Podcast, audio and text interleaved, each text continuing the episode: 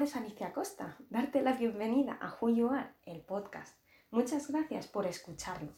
En él hablaremos de moda, belleza, reflexionaremos sobre temas que nos inquietan, nos sumergiremos en historias inspiradoras y sobre todo lo haremos con la intención de sentirnos bien con nosotros mismos y potenciarnos. En este segundo capítulo hablaremos sobre moda y en concreto sobre tipologías corporales.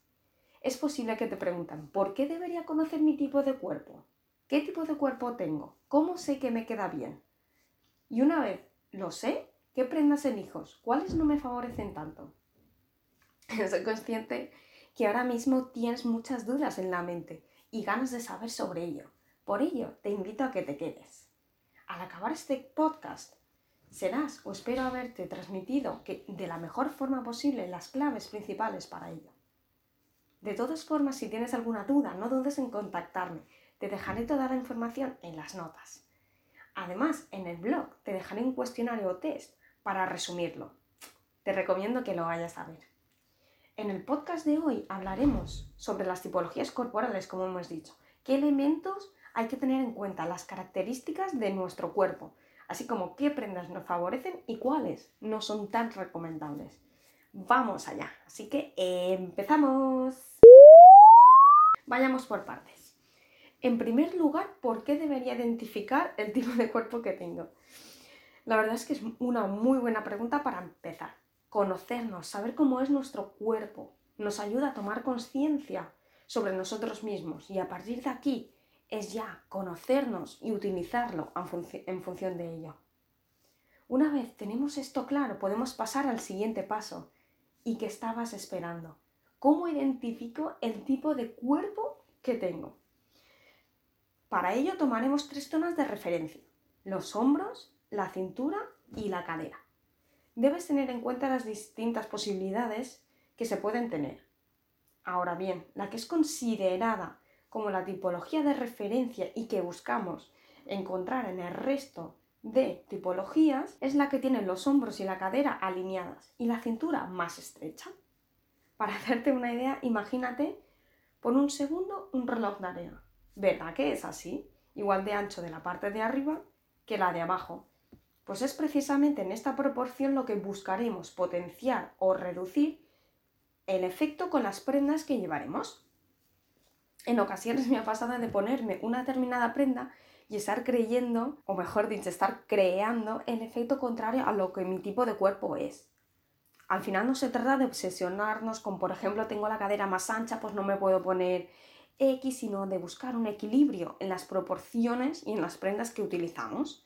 El cuerpo es proporción y como tal hay que buscar un equilibrio hay que jugar para saber reconocer qué tipo de cuerpo tenemos. Lo podemos hacer tal y como me lo explicaron y que yo misma lo he probado delante de un espejo tranquilamente. Para ello te recomiendo que te pongas ropa interior, a ser posible con la braguita baja para que no interfiera en la identificación de la cintura. Es posible que te preguntes, ¿por qué en ropa interior?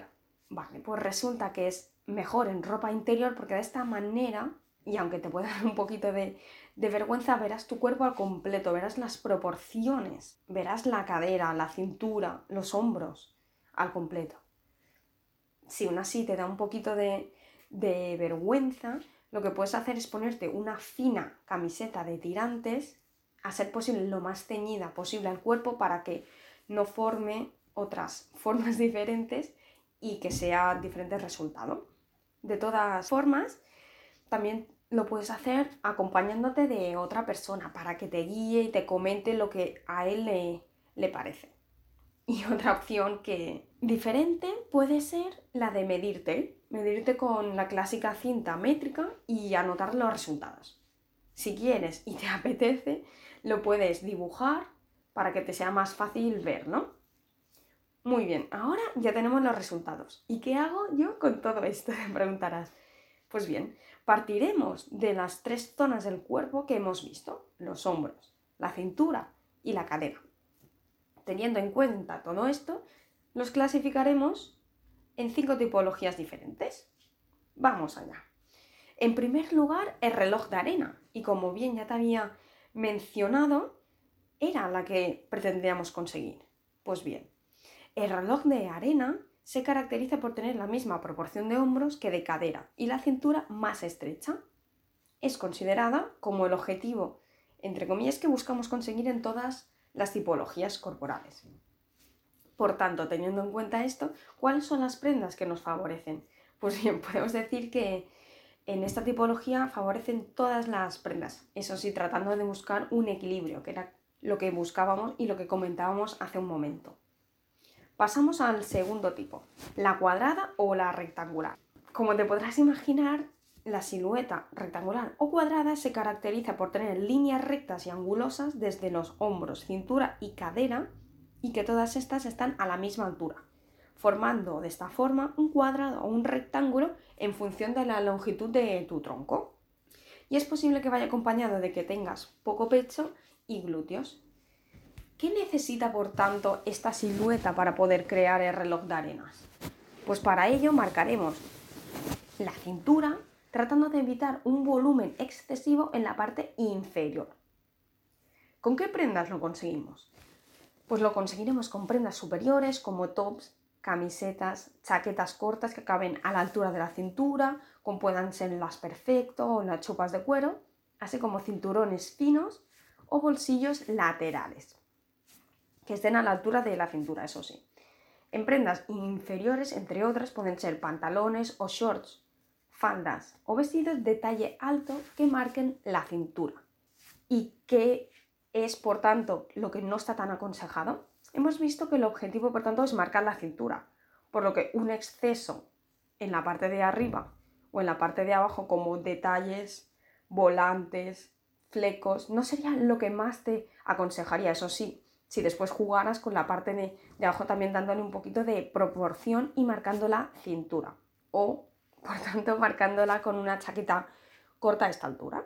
Ahora pasamos al tercer tipo, el triángulo, pera o campana. Este recibe diferentes nombres y se caracteriza por tener los hombros más estrechos que la cadera y por tanto la cadena está un poco más definida que los hombros. El volumen está en la parte inferior, la cadera y los muslos. El objetivo, por tanto, será marcar los hombros con volúmenes para dar mayor amplitud, manteniendo la parte inferior y marcando la cintura. ¿Cómo lo podemos conseguir? Para ello te recomiendo utilizar prendas superiores con volúmenes como blusas, camisas, camisetas, tops con hombreras, brillantes, tachuelas, cuellos vueltos también pueden servir. Y en cuanto a escotes, pueden ser muy interesantes los escotes bustier, que son los palabra de honor y que por tanto al dejar la zona de los hombros al descubierto da una mayor sensación de amplitud. También van muy bien los escotes halter y además de ser elegantes van anudados al, al cuello y que al igual que los palabra de honor, la zona que está al descubierto pues da mayor sensación de amplitud. Otra de las formas en que posiblemente hayas pensado directamente son con estampados grandes, rayas horizontales, rozando el cuello, a ser posible, aunque también se puede utilizar el resto de, la pieza. Tejidos vaporosos o complementos como los fulares. En la parte inferior, las faldas evasén, los pantalones acampanados, de talle alto, pueden ser muy interesantes. Si estas son las recomendaciones, lo que intentaremos reducir será lo contrario. Es decir, pantalones de talle bajo, faldas demasiado vaporosas, con pliegues, entre otros. El cuarto y casi último tipo es la silueta triángulo invertido. La silueta de triángulo invertido es, a diferencia del triángulo, los hombros los tiene más amplios que la cadera. De esta manera, nuestro objetivo, y en mi caso también, que yo también tengo la silueta triángulo invertido, es alinear la parte de la cadera, los hombros, suavizándolos y dándole volumen en la cadera. Y nuevamente marcar la zona de la cintura. ¿Qué prendas se aconsejan para conseguir este efecto? Sobre todo trabajaremos la zona inferior con prendas, estampados y cortes que den volumen, como son los estampados, las rayas horizontales y que cuanto más anchas son estas rayas o estampados, más volumen aportan. También los podemos conseguir con botones debajo del pecho, faldas tipo A, que son unas mm, ceñidas a la cintura y después que tienen caída hacia abajo. Pantalones fluidos, de talle alto, los culottes que dejan parte del tobillo al aire que al mismo tiempo pues aporta altura, vestidos que marquen la cintura y que tengan caída y como no, volantes, flecos y detalles que se centren en la parte inferior, ya que ese es nuestro principal objetivo, además de marcar la cintura. Teniendo en cuenta todo esto, ¿qué es lo que no se aconseja tanto? A tener los hombros amplios trataremos de mantenerlos y por tanto no darles un excesivo protagonismo, ya que si no, no estaríamos consiguiendo las proporciones que buscamos y que son las sombreras, entre otros ejemplos. Y ahora ya sí, estamos casi llegando al final. Pasamos a la quinta y última tipología, que es la redondeada, la ovalada o la manzana también. ¿Cómo es esta forma? Como posiblemente te habrás imaginado, se caracteriza por tener las proporciones de hombros, caderas y cinturas de forma redondeada.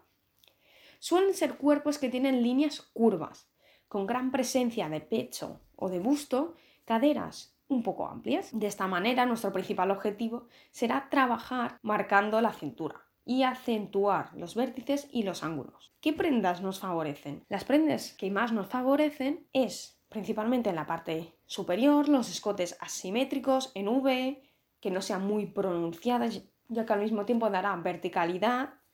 En la parte inferior, pantalones rectos de talla alto, con pinzas y cinturones Intentaremos no dar demasiado volumen en la parte de los hombros y la cadera. Y hasta aquí el podcast de hoy. Espero que te haya servido, que lo pongas en práctica y que si tienes cualquier duda no dudes en contactarme. Te dejo toda la información en las notas del podcast y no te olvides de seguirme en redes sociales y en el blog donde te he dejado información interesante y un juego muy divertido. Muchas gracias por escucharme. Espero que lo hayas disfrutado, tanto como yo de hacerlo. Me podrás proponer temas, curiosidades, lo que tú quieras para los próximos. Y además decirte que también lo puedes escuchar en Evox, en Spotify, entre otras plataformas. Y para acabar, la frase de hoy es, quiérete tal como eres. Miles de besos. Nos escuchamos dentro de dos semanas en el siguiente.